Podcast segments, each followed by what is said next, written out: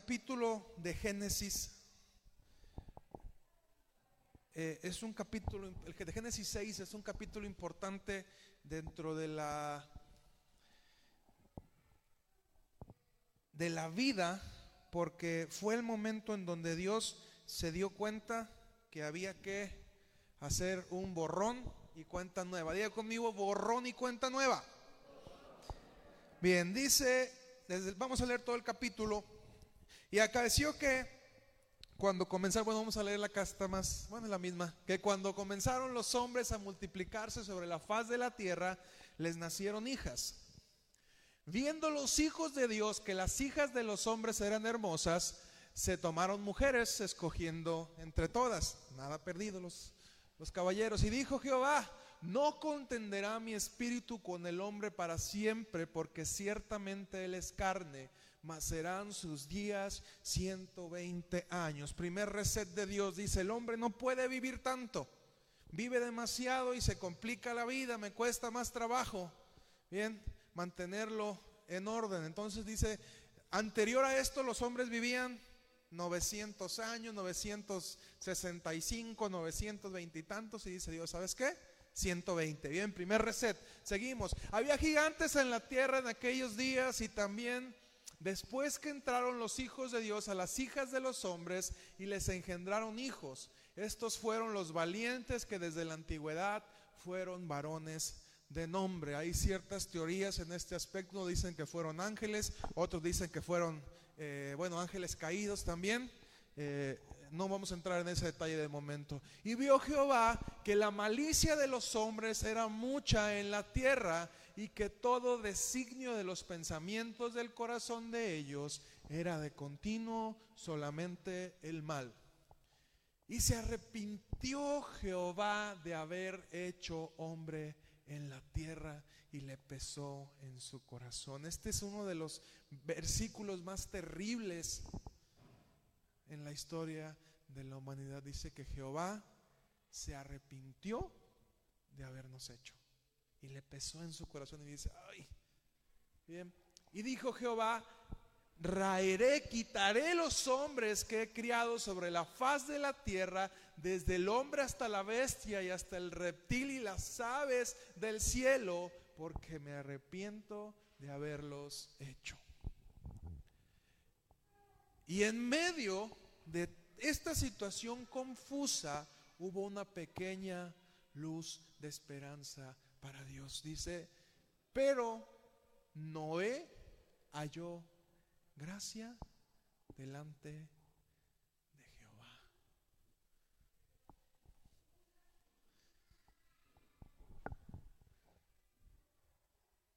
Estas son las generaciones de Noé. Noé, varón justo, perfecto, fue en sus generaciones.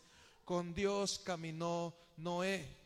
Y engendró Noé tres hijos, a Cam y Jafet. Y se corrompió la tierra delante de Dios y estaba la tierra llena de violencia. Y miró Dios la tierra y aquí que estaba corrompida, porque toda carne había corrompido su camino sobre la tierra. Y dijo Dios a Noé, el fin de toda carne ha venido delante de mí porque la tierra está llena de violencia a causa de ellos. Y he aquí, yo los destruiré con la tierra. Hazte un arca de, de madera de gofer, harás aposentos en el arca y la embetunarás con brea por dentro y por fuera. Este fue el primer pastel de la, de la historia, un pastel muy grande. Dice, y de esta manera la harás de 300 codos de longitud el arca, aproximadamente 140 metros, y de 50 codos su anchura y de 30 codos su altura. Una ventana harás al arca y la acabarás a un codo de elevación por la parte de arriba y pondrás la puerta del arca a su lado y le harás piso bajo, segundo y tercero. Tenía tres niveles. Bien. Y he aquí, y yo he aquí que yo traigo un diluvio de, agua sobre la tierra para destruir toda carne en que haya espíritu de vida debajo del cielo. Todo lo que hay en la tierra morirá. mas estableceré mi pacto contigo y entrarás en el arca tú y tus hijos y tu mujer y las mujeres de tus hijos contigo. Y de todo lo que vive, de toda carne, dos de cada especie meterás en el arca para que traigan vida contigo. Macho y hembra serán. De las aves según su especie y de las bestias según su especie, de todo reptil de la tierra según su especie, dos de cada especie entrarán contigo para que haya vida. Y toma contigo de toda vianda que se come y allégala a ti, servirá de alimento para ti, para ellos. Y lo hizo así Noé, todo conforme a todo lo que Dios le mandó.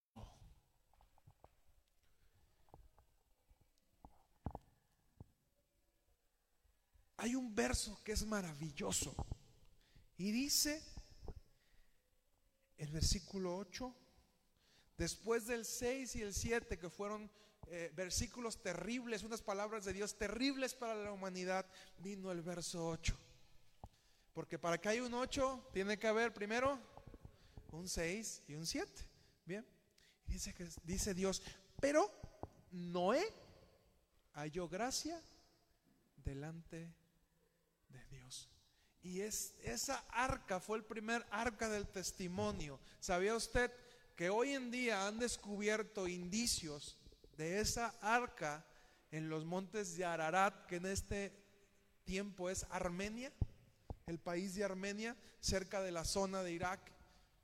Y esa área, esa fue, ha sido la primera arca de testimonio. Si bien el arca donde eh, la que estaba eh, en el tabernáculo no la han encontrado esta arca, si hay indicios de que haya estado presente. Imagínate y cambia en, el verso 8, pon el verso 8, Cristian. Vivimos en tiempos de Noé. Vivimos en tiempos difíciles donde las personas se han corrompido. Hoy en día es sumamente difícil encontrar a una persona con integridad. Encontrar a alguien que no robe cuando se puede, encontrar a alguien que no mienta, encontrar a alguien que no abuse. Es bien complicado y en medio de esa generación Dios quiere levantar personas como tú y como yo. Y quiero que me ayudes a leer el versículo 8, Cristian, pero cambia el nombre de Noé y pon el tuyo. Vamos a leerlo. Una, dos, tres, más. Halló gracia ante los ojos del Señor. ¿Y por qué te hago que, que digas esto? Porque quiero que te asumas como el compromiso que, que tienes delante de Dios. Si tú estás en este lugar, si tú estás escuchando esta palabra en este momento es porque has hallado gracia delante de Dios. Y los proyectos y los propósitos que Dios tiene están esperando porque tú te asumas con esa responsabilidad y los tomes. Hace unos días cuando platicaba con un pastor, eh, le mencionaba que durante buen tiempo yo me he sentido eh, eh, como Noé cuando construye el arca. Y a veces me siento ridículo, porque digo, estoy construyendo, y si usted se da una vuelta para arriba, estamos haciendo salones para los niños, y digo, estoy construyendo, si estaré loco, digo, estoy construyendo salones para niños cuando no nos dejan abrir las iglesias. Y me puedo imaginar a, a Noé en esta misma situación. Imagínate un arca donde no hay mar y un barco tan grande donde no hay mar, donde no hay río. Era una completa locura lo que estaba haciendo Noé. Si bien yo no he llegado a ese grado de locura de Noé, delante de las personas, pero delante de Dios con un propósito, yo decía, ¿qué estoy haciendo? Y le preguntaba a Dios, Señor, ¿no crees que es tiempo de invertir ese dinero en otra cosa? Y Dios me dice, continúa. Y yo, Señor, ¿está seguro todo el material? Porque quiero todos los salones de arriba, listos para lo que yo voy a hacer.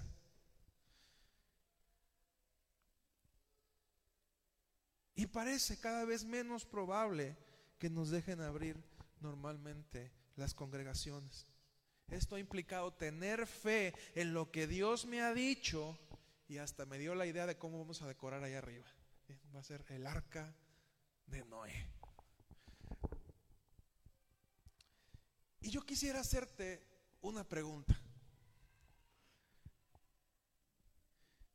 Si estamos viviendo tiempos difíciles, tiempos complicados, tiempos donde Dios se arrepiente de lo que ha hecho, ¿qué arca estás construyendo tú?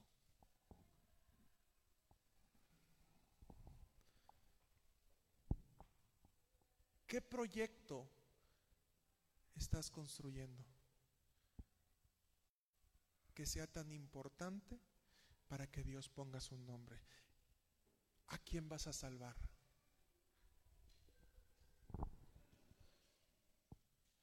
Dice la Biblia más adelante, porque en tiempos de Noé se casaban y se daban en casamiento. Todo el mundo vivía muy tranquilo sin darse cuenta lo que venía.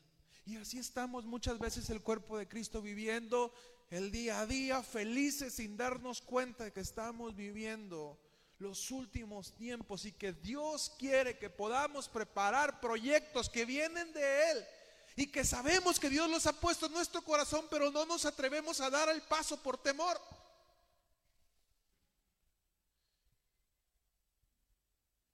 Y Dios me manda a decirte en este momento, ¿qué necesitas para que te atrevas a empezar tu arca? El arca de Noé fue un proyecto completamente anormal y lógico. Según nos menciona esta, la palabra, por aquellos tiempos no llovía, sino que la humedad salía del suelo como un rocío que salía del, suelo, ni siquiera llovía. Imagínate cuando Noé les decía que estoy construyendo un barco porque Dios me dijo que va a caer agua del cielo. Pues más loco está este.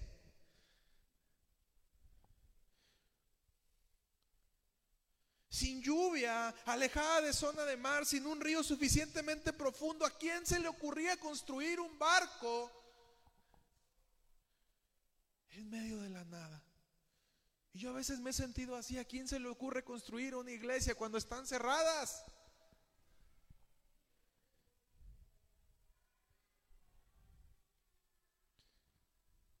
He escuchado que Dios no va a poner su nombre y su sello en un proyecto que no suene a que Él está en ello. A Dios no le interesan los proyectitos. Porque van a decir, lo hizo con sus fuerzas. A Dios le interesa asociarse contigo cuando tienes un proyecto lo suficientemente grande como para que la gente se dé cuenta que no lo pudiste lograr por ti, que no lo pudiste lograr por tus fuerzas.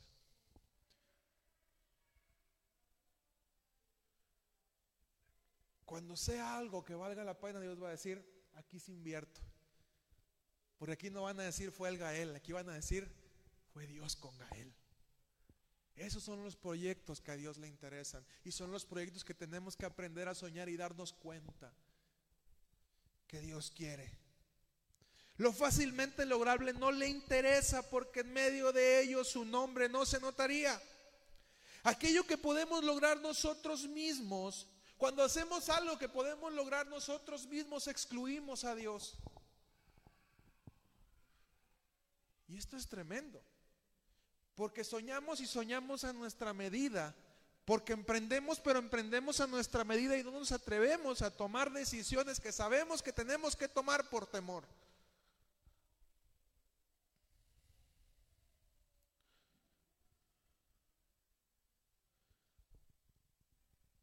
Escuchaba también que si Dios nos diera todos los pormenores de nuestro propósito, y los recursos para lograrlos de una, ¿qué vas a hacer? Ah, quiero, quiero tener un orfanato. Ah, muy bien, aquí te van. 10 eh, millones de pesos y aquí están los planos para que lo construyas. Si tú tuvieras eso, ¿volverías a buscar a Dios? ¿Para qué? Ya lo tengo. ¿Eh? Mejor me dedico a hacer mi trabajo. Por eso es que Dios muchas veces se limita siempre más bien se limita a decirnos, te voy a dar tu provisión de cada día. ¿Para qué? Porque Dios nos conoce y, sabe que somos chafas. ¿Bien? Si no, si nos da todo de golpe, no lo buscamos el día de mañana. Entonces dice Dios, te voy a dar lo que ocupas hoy. Y al siguiente día va a tener que levantarte, Señor, ocupo que me des lo que sigue.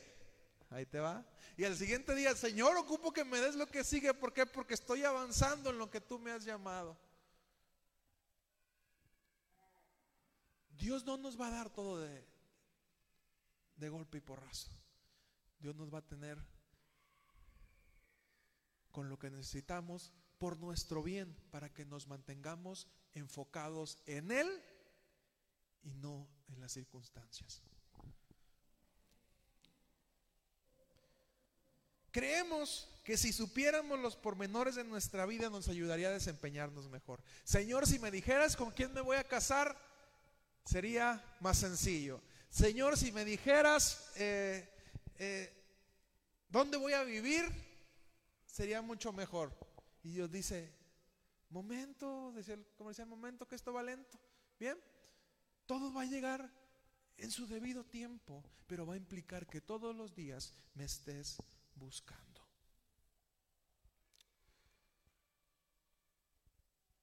El día a día es lo que nos lleva a tener emoción en lo que hacemos. Créeme que durante estos últimos tiempos, una pregunta que me he hecho es si lo que hago tiene un verdadero sentido. He llegado algunas veces a decirle, Señor, ¿realmente vale la pena? Cada vez parece que hablar de Dios es algo más anticuado. A la gente allá afuera no le interesa. Le interesa que le hables de dinero. Le interesa que le hables de negocios. Le interesa que le hables de soluciones fáciles. Pero a poca gente le interesa el proceso de una relación contigo.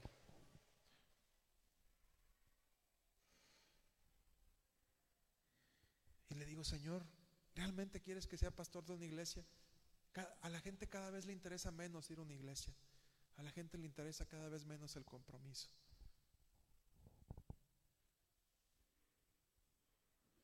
Y me doy cuenta que Dios no nos llama por números. Ese día se salvaron Noé, su esposa, sus tres hijos y sus esposas. Ese día se salvaron ocho.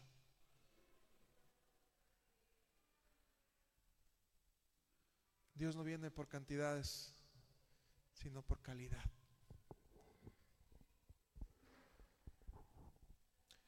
Nos guste o no, vivimos en tiempos de Noé.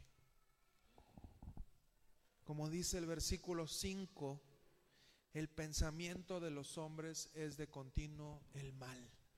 Estamos en estos tiempos. Vivimos tiempos de víspera de la venida de Jesús y seguramente Dios está buscando personas como Noé que encuentren gracia delante de sus ojos en medio de una generación perversa. Personas en quien Dios encuentre esperanza para el día de mañana. Yo te pregunto, ¿tú eres una de esas personas?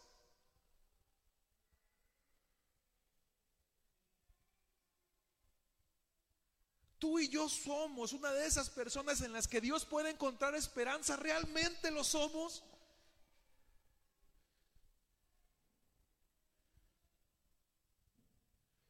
Personas en quien diga, por ustedes no destruyo el mundo. Nos hemos convertido en esas personas. Y no te estoy poniendo carga legal, tienes que comportarte de cierta manera. No, tiene que ver con un compromiso aquí contigo y con Dios de decir, Señor, yo voy a ser esa persona que marque la diferencia en este mundo. No se trata de comportamiento, no se trata de reglas, se trata de un compromiso personal. ¿Me explico hasta aquí?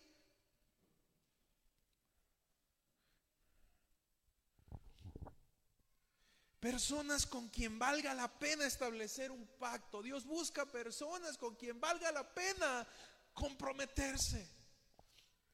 Y Dios encontró en Noé alguien con quien podía decirle, voy a establecer mi pacto contigo. Y el pacto con Noé hoy en día es visible todavía. ¿Por qué no existía el arco iris antes de eso? Porque no llovía. No lo dice la Biblia. Bien.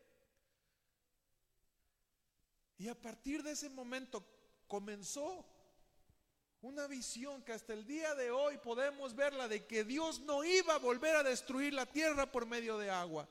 Y cuando vemos el arco iris, no estamos viendo solamente luz con agua, estamos viendo el pacto establecido hace miles de años de Dios con un hombre.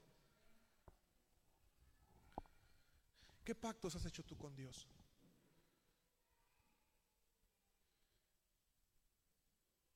Ay, no, Señor, es que qué flojera.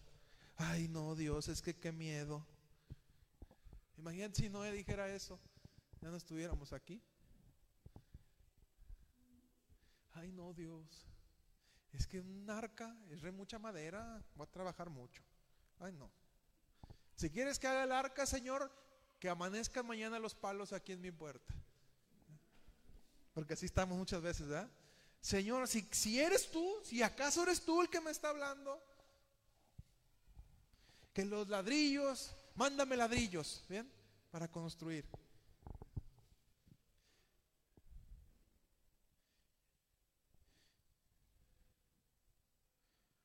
¿Qué proyecto ha puesto Dios en tu corazón que no te has atrevido a hacer? Que no has obedecido. Dice Génesis 6:22, Noé obedeció a Dios en lo que tenía ganas. Eso dice. Noé obedeció a Dios en todo. Wow.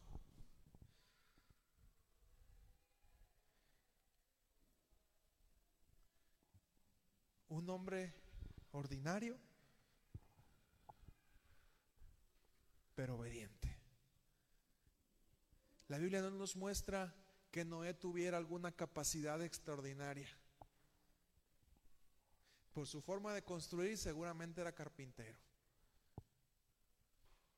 Un hombre que sabía trabajar la madera. Pero su única y eficiente cualidad que era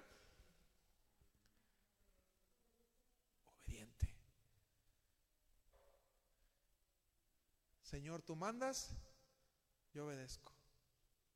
Me recuerda cuando Jesús dijo que no había encontrado fe igual en Israel. Cuando aquel centurión romano le dijo, Señor, no vengas a mi casa, porque yo sé, yo soy un hombre bajo autoridad, yo obedezco y tengo gente que me obedece. Yo entiendo el principio de autoridad. Si tú dices que mi siervo es sano, es sano, no ocupas ir dice Jesús, wow, no hay fe como la de este. ¿Y en qué se basa una fe tan grande? En, en obediencia.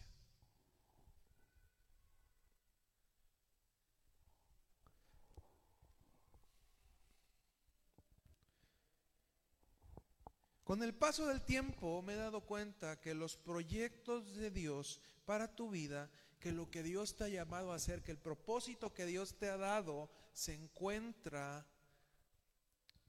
primeramente en aquello que estás dispuesto a hacer aunque no te pagaran.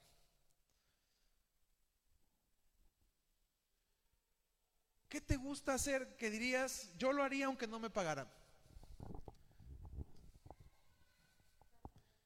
Dar clases, yo doy clases aunque no me paguen amén, yo lo he comprobado ahorita. Este, la UAN no paga, pero ahí está mi hermana fiel dando clases. Entonces sí, le creo su palabra, tiene, tiene, autoridad. Bien, ¿qué harías? ¿Cocinar? ¿Cocinar sin que le pagaran? Bien. Y ahorita vamos a ir a ese punto y es donde quiero ir, que los proyectos de Dios no necesariamente tienen que ver con algo que sea la iglesia. Dios da dones y talentos para impactar a otros. Bien, ¿qué haría yo sin que me pagaran esto que estoy haciendo? A mí me encanta comunicar, hablar, dar un mensaje. Yo amo esto. A mí me encanta tocar. Y por muchos años he hecho eso sin que me paguen. Desde los 13 años hasta la flecha, dijo el indio, he hecho eso. Bien. Jugar deporte, ahí también soy, soy como el frijol de la Conasup. Bien. A los que les tocó, soy malo y picado, pero ahí estoy. Bien. ¿Qué cosas harías tú sin que te pagaran? Y muchas veces vas a encontrar ahí el propósito de Dios para tu vida, porque pasamos mucho tiempo preguntando, ay Dios, ¿para qué me llamaste? ¿Para qué soy bueno? Y cristianos por 40 años que siguen haciendo la misma pregunta, ah, Señor, ¿por qué? ¿Para qué soy bueno? ¿Qué me quieres que, que haga? La primera respuesta de lo que Dios te ha llamado a hacer lo vas a encontrar en aquello que harías sin que te paguen. Es más, aquello que haces aunque pagues. Yo voy a jugar y hasta pago el arbitraje. ¿Ah? Y pongo más del arbitraje para que, para que el siguiente partido me vuelvan a meter, porque como soy malo, imagínate malo y no pago arbitraje, pues me mandan a la banca, ¿va? Entonces hay, hay que pagar el arbitraje, ¿bien?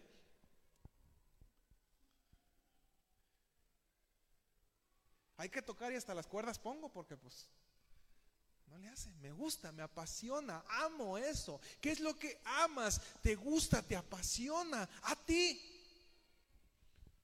seguramente vas a encontrar tu arca en eso. Que te apasiona, porque es algo que Dios ha puesto en el fondo de tu corazón y que te da una identidad y le da un sentido a tu vida.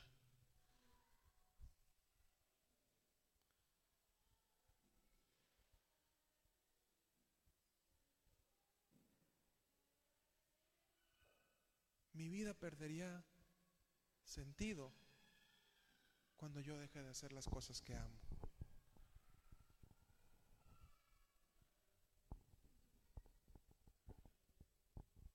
O Dios tendría que darme otro sentido, o se acabaría, porque eso es lo que me hace feliz a mí. Esto es lo que me hace feliz a mí. Esta es mi arca.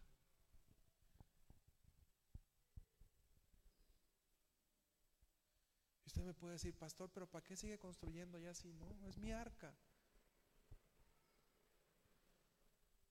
¿Para qué más música? Es mi arca.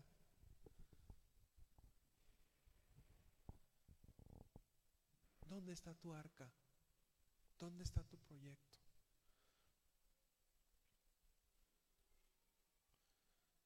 Lo más triste cuando dejamos este mundo no es en sí que muramos.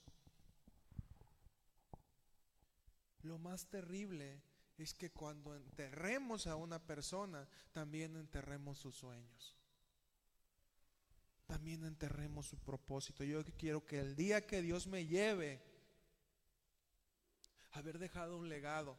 Y que si esto va a ser, algún día digan, eso lo construyó un hombre con la pasión de su corazón. Esto lo construyó un hombre con la pasión de su corazón y cuando yo los veo a ellos y digo, son chicos que han crecido y que llevan mi sello, les guste o no, porque yo he invertido en ellos, así como he invertido en algunos de ustedes que digan, wow, yo dejé una marca en este mundo y ese día me podré ir tranquilo. Pero qué triste sería que en esa sepultura enterraran también mis sueños. Y es doloroso cuando enterramos gente y enterramos sueños. Porque es lógico que enterremos cuerpos, pero los sueños no son para enterrarse, son para quedarse y marcar una diferencia en esta tierra. ¿Estoy siendo claro?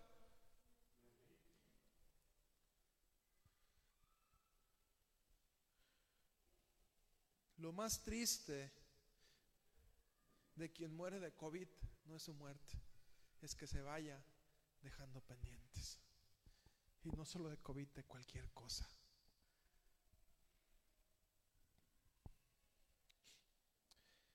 Sé que muchos de aquí tenemos en claros sueños que no nos hemos atrevido a realizar por no tener los medios para lograrlos.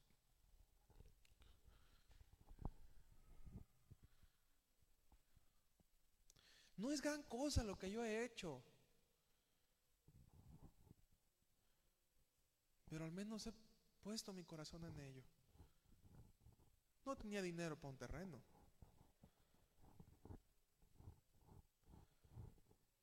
Y Dios proveyó el terreno. No tenía dinero para pagarle a un ingeniero. Dios proveyó el ingeniero. No tenía dinero para bloques y ladrillos. Dios proveyó los bloques y ladrillos. Por medio de personas, sí, pues el dinero se mueve con personas. Bien. Pero cuando hay un sueño, Dios se encarga de respaldar ese sueño. No teníamos, no tenía sillas en un principio, Dios provió de sillas. Nos robaron los instrumentos, Dios provió de más instrumentos. Nos robaron puertas, Dios dio para más puertas, hombre. Y poco a poco se ha ido logrando un Señor, que esto no es nada. Usted me puede decir, es que hay pastores que han construido auditorios. Pues qué padre por ellos. Esto es lo que Dios me ha permitido hacer y, estoy contento con lo que Dios me ha permitido hacer. ¿Vendrán cosas más grandes? No sé. ¿Vendrán otras cosas? No sé. Dios en su momento me lo dirá, pero quiero estar cumpliendo lo que Él me ha llamado a hacer. Grande, chiquita, pequeñísima, micro pequeña, pero esta es mi arca. ¿Cómo está la tuya?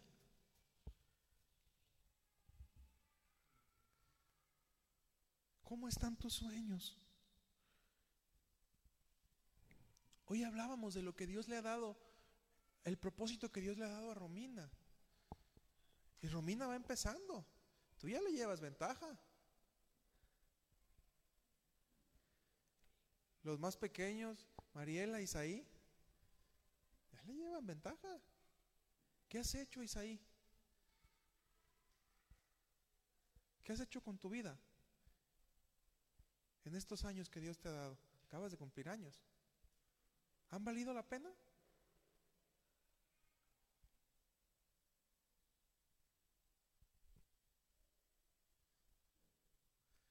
Ellos van empezando, los 30, 40, 50. Y ya parle de contar, hermano, porque nos da pena que tú has vivido han valido la pena? ¿Has hecho algo para dejar una huella?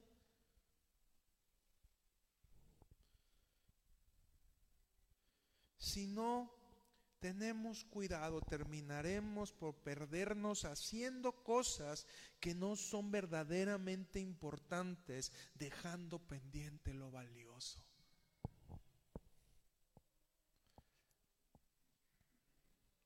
Y antes de, es, antes de ver esta película, Dios me dio esta palabra y cuando vi la, eh, la, película que les voy a contar, Dios me dio confirmación en esa película, se las recomiendo. Eh, si solo puedo imaginar, de, está en Netflix, ya dije el comercial, si usted eh, tiene la posibilidad de verla, búsquela, si solo pudiera imaginar. Bien.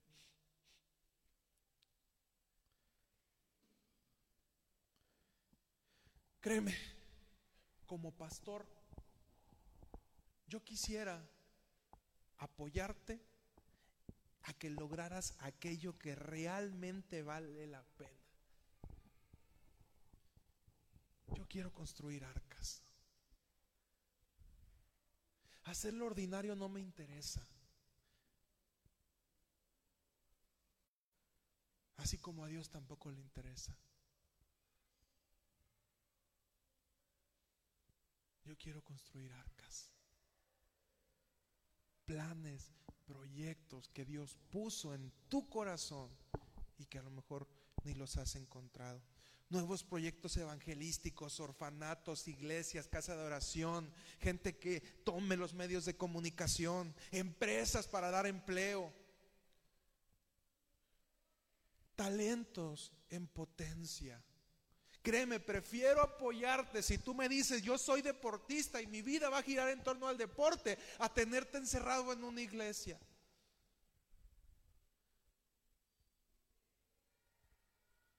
¿Por qué? Porque he entendido que cuando el talento y el don que Dios da explota, ocurren cambios grandes en nuestra sociedad. No es lo mismo que se pare a decirte algo en medios de comunicación el pastor Paco Becerra de una pequeña iglesia en la ciudad de Tepic. A que en un medio de comunicación se pare el defensa central de los Tigres de la U de Nuevo León y diga, Jesús te ama. Millones de personas van a ver cuando mete el gol y se quita la camisa y dice, Jesús te ama. Esa sola vista va a causar más impacto que lo que yo hablo toda mi vida.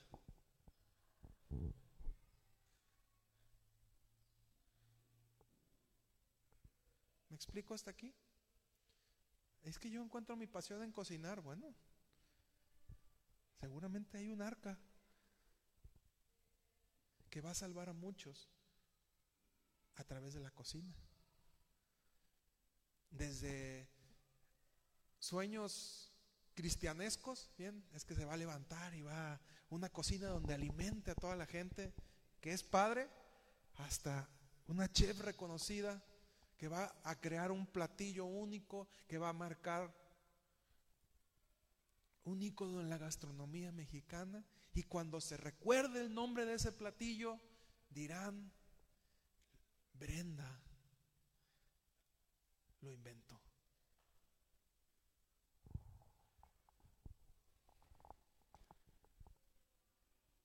¿Qué harías sin que te pagaran? Cocinar, dar clases, ¿Quién más dice?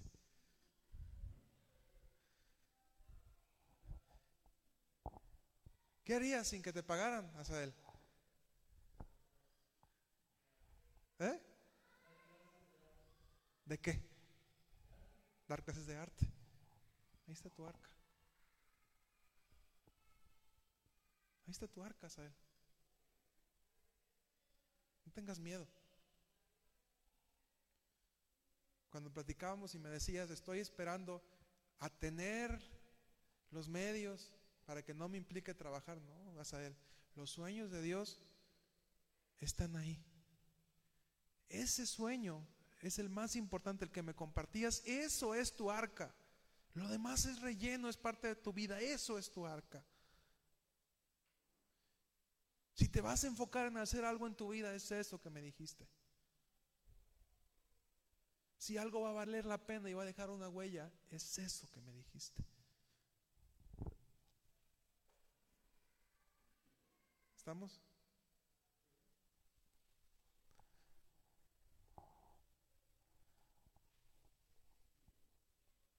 Beto, ¿qué harías sin que te pagaran? ¿Eh?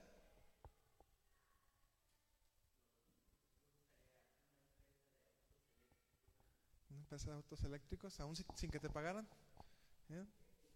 Está bien, está bien, sueña, sueña, atrévete a soñar cosas grandes. Atrévete a hacer, ¿por qué todos tenemos que soñar en, ay, sí, pues a trabajar en un McDonald's? ¿Ah? ¿Qué nos limita a creer que podemos ser empresarios, a creer que podemos hacer cosas grandes?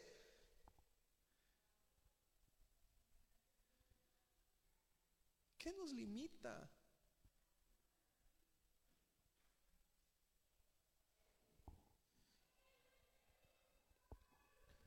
Y tristemente pasamos la vida haciendo cosas para sobrevivir, trabajando en un lugar que ni nos gusta, que lo hacemos por obligación. Un horario de 8 a 8, donde apenas sacamos para comer. Pero esto es lo seguro, ¿verdad?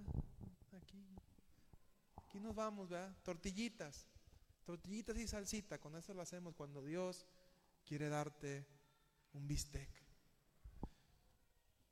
Pero el bistec viene más allá de creerle a Dios lo que puede hacer contigo. Dios, di conmigo, Dios quiere hacer cosas conmigo.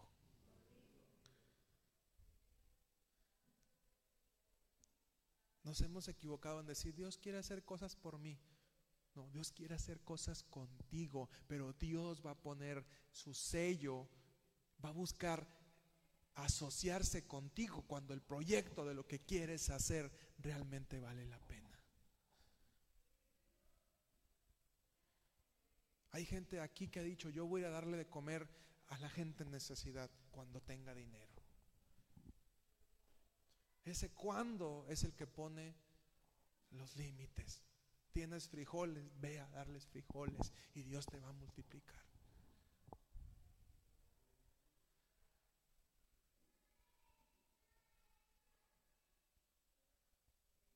¿Me explico?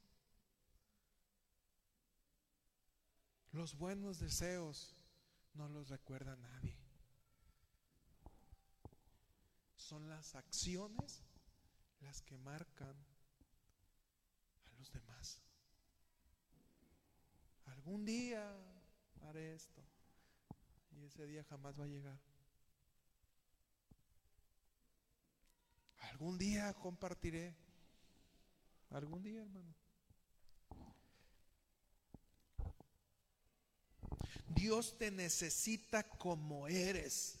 Porque sabes, pasamos mucho tiempo desgastándonos en querer ser alguien que no somos, en querer ser como aquel, porque aquel triunfó de esa manera. Cuando yo sea un pastor como fulanito, lograré. Y Dios dice, a mí no me interesa que seas como el otro, a mí me interesa que seas como eres. A mí me interesa que seas lo que eres porque mi propósito para ti es único. Y perdemos demasiado tiempo de nuestra vida queriendo imitar a los otros.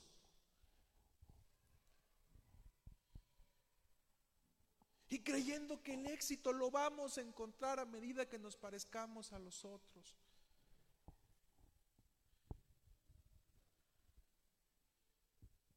Isaí no es Lalo. ¿Es Lalo? No, no eres Lalo, ¿verdad? Eres Isaí. Bien. Y Dios va a usar a Isaí como Isaí y a Lalo como Lalo. No podemos esperar que Isaí sea como Lalo. ¿Me explico?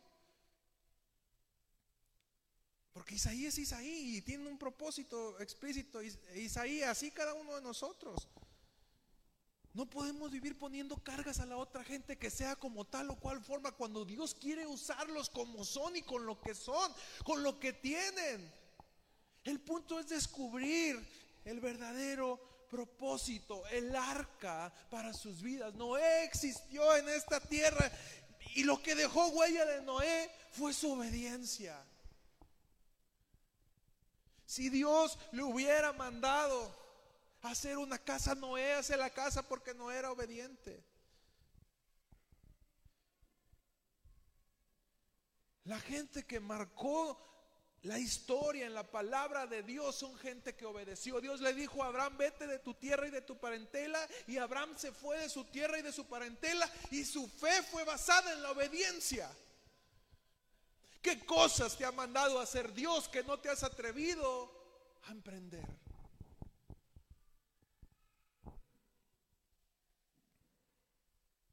Noé no era alguien de otro mundo. Solo era un hombre común dispuesto a obedecer, dispuesto a hacer una diferencia.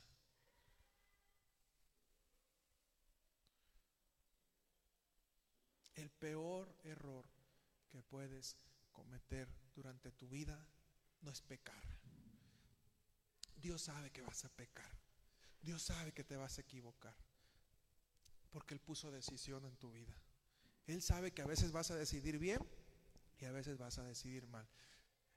El único y peor error que puedes cometer en tu vida es desobedecer a algo que Dios te dijo que hicieras.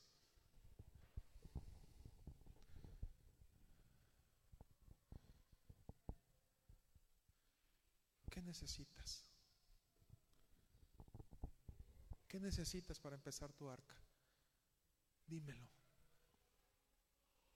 Que haré lo posible por apoyarte. ¿Qué necesitas? ¿Un estudio de grabación? Ya lo estamos haciendo. ¿Bien?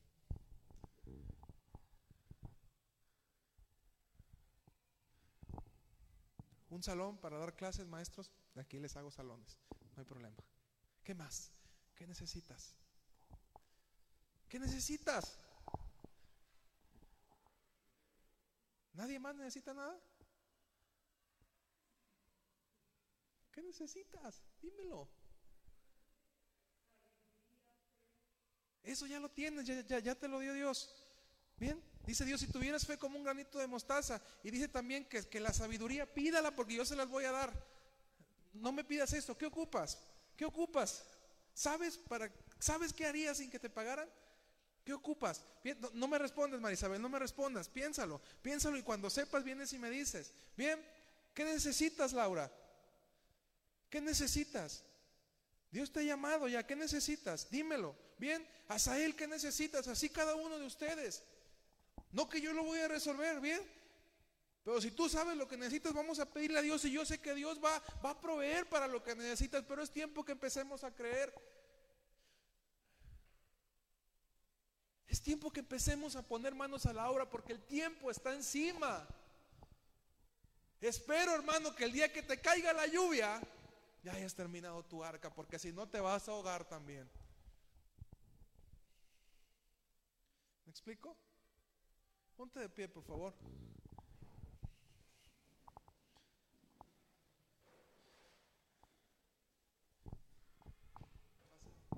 Alabancers. Llévate esto aquí y aquí. ¿Qué necesitas? No te lo voy a dar yo, te lo va a dar Dios, pero tú tienes que tener bien claro. ¿Sale? Si te lo puedo dar yo, si Dios me usa a mí para dártelo, excelente.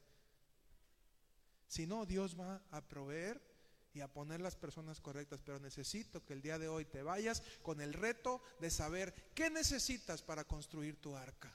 Comienza a pensar en grande. Comienza a soñar en grande. Imagínate que Noé le hubiera dicho, ¿sabes qué, Señor? El arca que me pide está muy grande. Bien, vamos a hacer un barquito aquí donde vayamos los ocho eh, apretaditos, no importa. dice Dios, ¿y los animales? Se me bajan los ocho y trepo animales, ¿verdad? Porque eh, mejor subo animales. Bien. Hay que aprender a soñar de acuerdo al propósito de Dios. Hay que aprender a creer de acuerdo al propósito de Dios. Veremos inmediatamente, cuando yo veo las fotos de este lugar, me da muchísimo gusto porque eh, tengo una compilación desde que empezamos a construir y cómo estaba el terreno solo, cómo fueron llegando las góndolas y echaban la tierra para el relleno. Recuerdo que, iba a ser como un, como un auditorio así hacia abajo.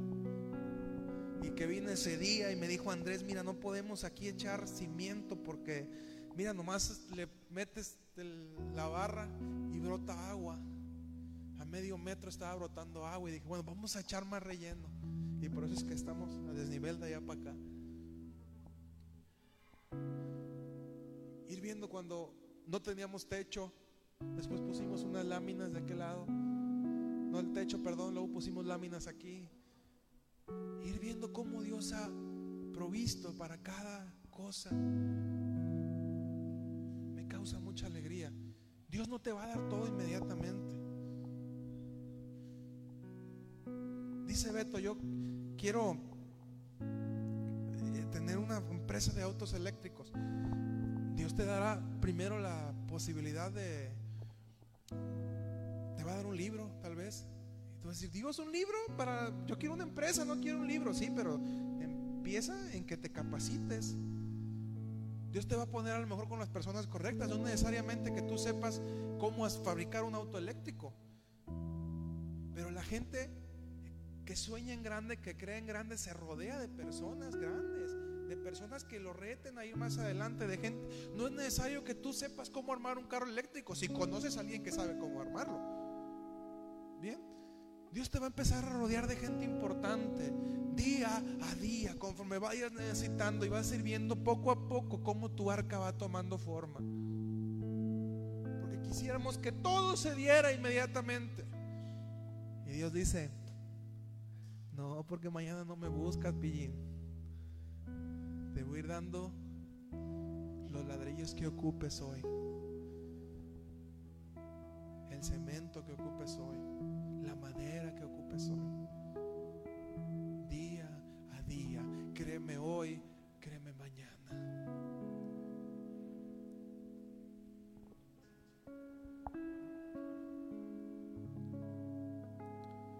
Cierra tus ojos y medita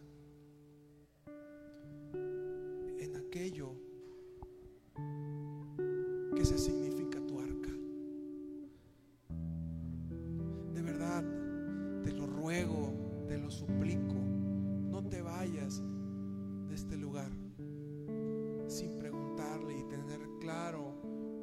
tu arca. Vivimos en tiempos de Noé y el que no está arriba del arca se ahoga. Bien.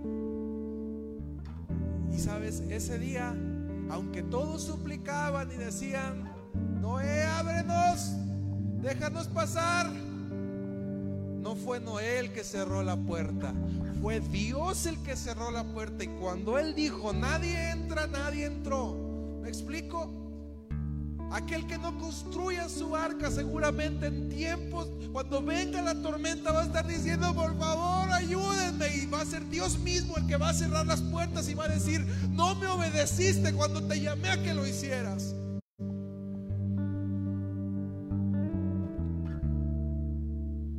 Y vendrán tiempos, como dice la palabra, en que digamos, no tengo en ellos contentamiento.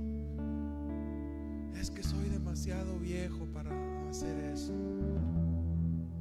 Y Dios te va a decir, pues yo te dije que lo hicieras antes y no me obedeciste.